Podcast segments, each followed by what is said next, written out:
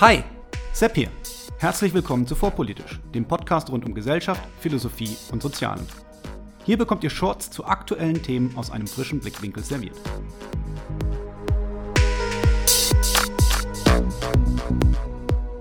Heute stochastischer Terrorismus. Was ist das? Wo kommt es vor und ist der Begriff in der politischen Diskussion brauchbar? Wer sich auf Twitter und anderen sozialen Medien aufhält, auf denen auch über Politik diskutiert wird, dem wird aufgefallen sein, dass scheinbar erst vor kurzem ein Begriff aufgetaucht ist, der plötzlich in aller Munde zu sein scheint. Es handelt sich dabei um den Begriff des stochastischen Terrorismus. Dieser Begriff wird gerne dem politischen Gegner vorgeworfen, der stochastischen Terrorismus betreibe und damit Menschenleben gefährde, indem er von seinem Recht auf freie Meinungsäußerung Gebrauch macht. Was aber soll das sein? Stochastischer Terrorismus.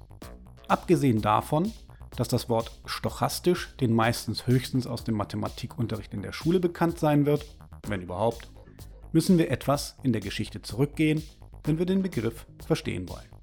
Wir erinnern uns. 2001 verübte eine Terrorzelle der Gruppe Al-Qaida einen Anschlag auf das World Trade Center in New York mit den bekannten Auswirkungen.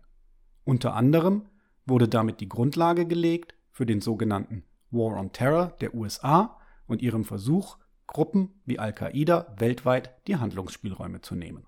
Der Anschlag auf das World Trade Center war insofern ein traditioneller Anschlag, als er von langer Hand vorbereitet war, so hatten die Attentäter etwa Flugunterricht genommen und sich in einer Wohnung in Hamburg-Harburg auf den Anschlag vorbereitet, und von Al-Qaida gut geplant und gut finanziert wurde.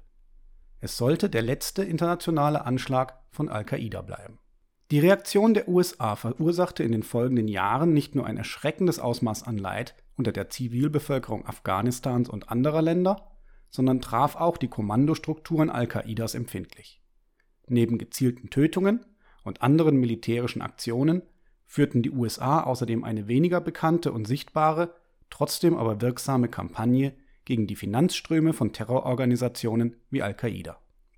Ohne das Vorgehen der USA moralisch bewerten zu wollen, war es zumindest in der Hinsicht erfolgreich, dass Al-Qaida innerhalb kürzester Zeit personell sowie finanziell handlungsunfähig war und deren Führung sich im Untergrund befand. Ohne die Möglichkeit, den USA direkt zu schaden, indem sie eine neue Gruppe von Attentätern ausbilden und einen weiteren Anschlag finanzieren könnten, besann sich die operative Führung von Al-Qaida auf eine alte Form der politischen Gewalt, die schon im frühen 20. Jahrhundert verbreitet war den Einsatz von sogenannten einsamen Wölfen. Die Idee dahinter war eigentlich ganz einfach. Wenn Al-Qaida weder die logistischen noch die finanziellen Mittel besaß, selbst Attentäter auszubilden, so der Gedanke, so könnte man doch alles Notwendige, wie zum Beispiel Anleitungen zum Bombenbau oder andere Ideen für Anschläge, ins Internet stellen, zusammen mit eindringlichen Aufforderungen an mögliche Anhänger, selbst aktiv zu werden. Dann so die Hoffnung der Al-Qaida-Führung, würde sich schon jemand finden, der auf diese Aufforderungen hin agieren und den verhassten USA Schaden zufügen würde. Die Idee des stochastischen Terrorismus war geboren oder zumindest wiederentdeckt. Warum aber stochastischer Terrorismus? Schauen wir uns die Begriffsbestandteile einmal einzeln an. Terrorismus, weil Anhänger dazu bewegt werden sollten, Attentate auszuführen. Logisch. Warum aber stochastisch. In der Mathematik bezeichnet man einen Prozess als stochastisch, wenn man lediglich Wahrscheinlichkeiten angeben kann, aber keine sicheren, wenn dann, Kausalzusammenhänge bestehen. Was ist damit gemeint? Werfe ich einen Würfel, so weiß ich mit Sicherheit, dass eine Zahl von 1 bis 6 fallen wird. Für jede einzelne Zahl kann ich aber nur die Wahrscheinlichkeit angeben, mit der sie fallen wird.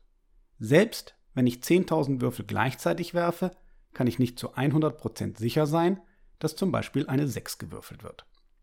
Dies ist bei einer Wahrscheinlichkeit von jeweils ein Sechstel pro Wurf zwar sehr wahrscheinlich, so müsste schon viel Pech im Spiel sein, sollte keine 6 fallen, es wäre aber nicht sicher. Ähnliches gilt für das Vorgehen der Al-Qaida-Führung. Die Wahrscheinlichkeit, dass sich eine bestimmte Person durch die Aufrufe zur Gewalt gegen die westlichen Regierungen angespornt fühlte, tätig zu werden, war verschwindend gering.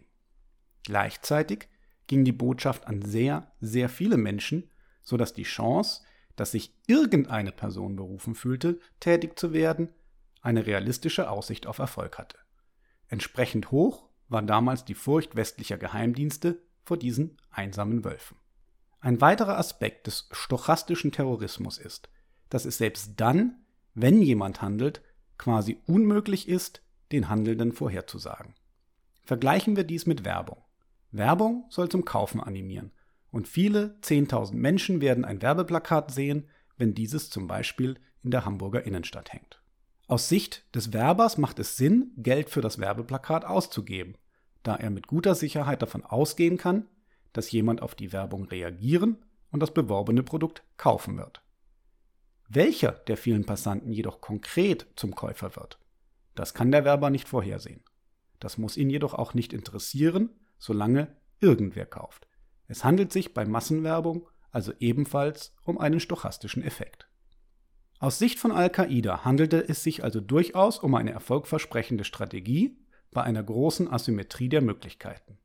Die Strategie war also in der Welt, der Begriff des stochastischen Terrorismus aber noch nicht geprägt. Der Begriff taucht zum ersten Mal am Montag, den 10. Januar 2011 im Zusammenhang mit dem Attentat auf die demokratische Abgeordnete Gabby Giffords in den USA auf. Ein Anschlag, der mit Al-Qaida und Islamismus nicht im geringsten zu tun hatte. Was war passiert? Nach dem Attentat auf Gabby Giffords postete ein anonymer User, dass Vizepräsidentschaftskandidatin Sarah Palin sowie konservative und reaktionäre Talkshow-Hosts wie Glenn Beck oder Bill Riley eine Mitschuld an dem Attentat trügen, da sie durch ihre Rhetorik ihre Anhänger zu solchen Gewalttaten anstacheln würden. Insbesondere wurde auf eine Karte referenziert, die Palin veröffentlicht hatte, auf der die Bezirke von demokratischen Abgeordneten, welche für Obamacare gestimmt hatten, dadurch markiert waren, dass an der entsprechenden Stelle ein Fadenkreuz abgebildet gewesen sein soll. Im Folgenden konzentrierte sich die Diskussion in den USA denn auch um die Frage, ob es sich tatsächlich um Fadenkreuze handele und ob Fadenkreuze bereits ein Aufruf zur Gewalt seien. Von dort dauerte es elf Jahre, bis der Begriff über die Forschungsliteratur bei politischen Streitgesprächen auf Twitter und in den Feuilletons landete. Was bezeichnet man also heute als stochastischen Terrorismus? Zunächst muss man festhalten, dass es nicht die eine Definition gibt. Was aber alle geläufigen Definitionen gemein haben, ist, dass es sich um die Nutzung von Massenkommunikationsmitteln handelt, in deren Folge es zu individuell nicht vorhersagbarer und scheinbar zufälliger, statistisch aber wahrscheinlicher Begehung von Gewalttaten kommt. Worin sich die verschiedenen Definitionen uneins sind, ist die Frage, ob es sich um explizite Aufrufe zur Gewalt handeln muss oder ob eine systematische Diffamierung einer Person oder Gruppe ausreichend ist. Für beide Ansätze gibt es gute Gründe. Einerseits ist ein expliziter Aufruf zur Gewalt unmissverständlich und das Motiv desjenigen eindeutig, wenn explizit zur Gewalt aufgerufen wird. Al-Qaida ließ keine Zweifel daran aufkommen, was sie sich von ihren Anhängern wünschten, und niemand musste Gedanken lesen, um die Motive der Terrororganisation zu erkennen. Andererseits gibt es Akteure, die vor expliziten Gewaltaufrufen zurückschrecken, zum Beispiel weil sie strafrechtliche Konsequenzen fürchten, die aber dennoch Personen oder Gruppen markieren wollen, auch in der Hoffnung, diesen zu schaden. Problematisch wird dies in der politischen Diskussion deshalb, weil es natürlich beide Effekte gibt.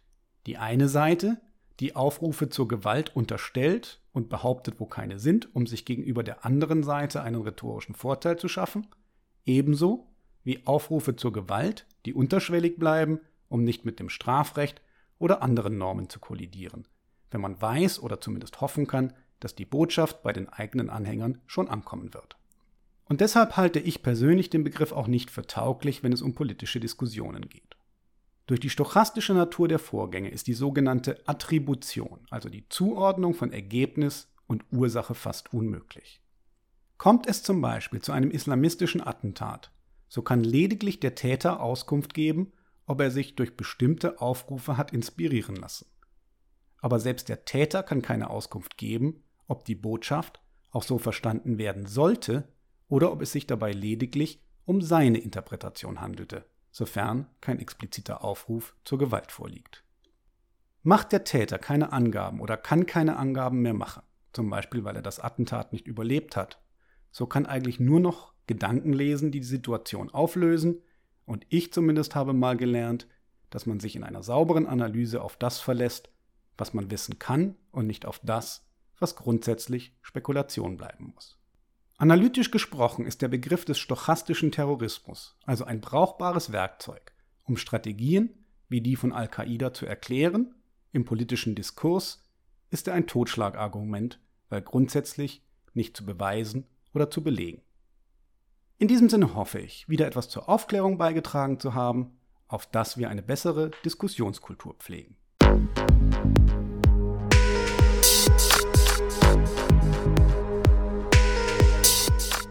Hier endet eine weitere Episode von Vorpolitisch, dem Podcast rund um Gesellschaft, Philosophie und Soziale. Vielen Dank für eure Zeit. Und wenn es euch gefallen hat, hört beim nächsten Mal wieder zu und vor allem teilt den Link zu diesem Kanal auf Facebook, Twitter und wo ihr sonst noch unterwegs seid. Warum nicht jetzt sofort? Ich bin Sepp, macht's gut und bis zum nächsten Mal.